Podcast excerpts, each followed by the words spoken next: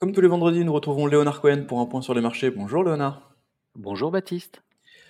Alors on a un peu le blues de la rentrée pour les marchés puisque euh, assez peu d'enthousiasme et une semaine plutôt baissière.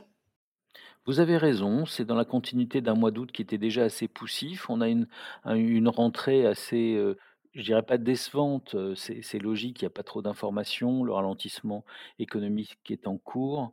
Euh, on- pff, les, les- les investisseurs euh, cherchent toujours leur scénario sur le soft landing, le hard landing, la récession, Mhm. et de savoir quel sera le point bas et saturé dans, ce- dans la rupture de, de l'économie. Bon, c'est un démarrage logique. Je pense que vous vous souvenez que pendant l'été, je vous avais dit que fin septembre, début octobre, on aura les, les débuts de publication ou d'anticipation de publication des résultats des entreprises qui permettront de fixer l'année et de se rendre compte de la réalité, valeur par valeur, secteur par secteur, du ralentissement économique? Vous parliez de la, croissance et des chiffres de croissance. On a quand même deux tendances un petit peu différentes entre l'Europe et les États-Unis, notamment aux États-Unis où les chiffres sont plutôt résistants et encourageants. Clairement, en 2023, la surprise, elle vient des États-Unis, puisque leur consommation reste toujours très forte et, donc du coup, la croissance a été supérieure à ce qu'on pouvait imaginer. Rappelez-vous qu'en début d'année, beaucoup s'attendaient à une récession.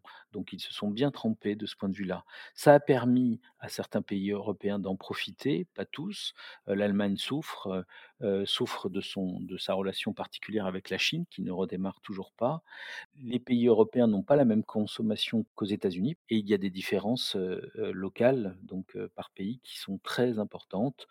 Maintenant, au niveau des grandes capitalisations boursières, on l'avait vu avec dans l'automobile, par exemple, les États-Unis ayant pris le relais de la Chine en termes de consommation, Mhm. certains groupes ont ont ont ont tiré leur épingle du jeu. Donc il il faut faire attention. Oui, il y a un ralentissement. Oui, il est de il est devant nous, mais de l'autre côté, heu, les bourses se sont arrêtées de bouger depuis le mois de février. On est dans une bande de 4-5 autour de de de la moyenne que l'on que l'on voit aujourd'hui. Il y a une phase d'attente, on le savait, ça a continué et c'est en train de d'attendre, heu, son échéance, heu, pour le quatrième trimestre, oui. Alors cette semaine, on a eu également une petite alerte sur le pétrole avec un Brent qui est repassé euh, au- au-dessus des 90 dollars. Est-ce que c'est une nouvelle euh, mauvaise nouvelle pour, pour l'inflation?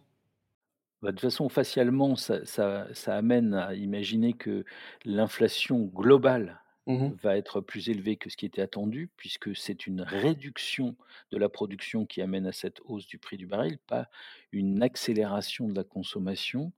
Donc, dans ce cadre, clairement, les chiffres d'inflation peuvent être relevés à la hausse. Maintenant, ce que les banquiers centraux regardent essentiellement, c'est le corps inflation, c'est les salaires, c'est les services. C'est en train de baisser. Maintenant, comme je vous l'ai dit depuis longtemps, peut-être que le sujet des prochains, des prochaines semaines, ce sera une de la part des banquiers centraux quant à leur politique de relèvement des taux d'intérêt, mais en, le justifiant par le fait que les éléments conjoncturels, les éléments géopolitiques, politiques et structurels, euh, la démondialisation, peuvent amener à des objectifs d'inflation un peu plus élevés que ce qu'ils imaginaient et fixer ça pour euh, plusieurs euh, mois ou plusieurs années.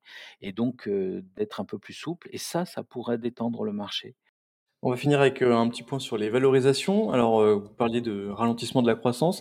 À quel point est-ce qu'elle est intégrée? Est-ce qu'il y a des opportunités déjà à aller chercher?